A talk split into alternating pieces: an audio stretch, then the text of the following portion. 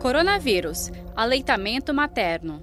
Há contágio através do aleitamento materno? Uh, e essa é uma preocupação que nós, pediatras, infectologistas, temos. Né? Outras infecções, quando surgiram, houve documentação de transmissão intraútero, ou seja, quando o bebê ainda está, vamos dizer, dentro do útero da mãe, e algumas vezes pelo leite materno. Mas é importante salientar que, à luz das evidências atuais, não há documentação de transmissão pelo leite materno. A Sociedade Brasileira de Pediatria já se posicionou nesse sentido, a exemplo de algumas outras sociedades científicas, dizendo que as mães que eventualmente estejam com a doença, desde que tenham condições, elas não só podem, como devem amamentar essas crianças, mas reforçar os cuidados, vamos dizer, de uso da máscara e de higienização das mãos. Né? Nessas situações, então, uh, a mensagem é: podem amamentar os seus recém-nascidos, tomando as precauções necessárias.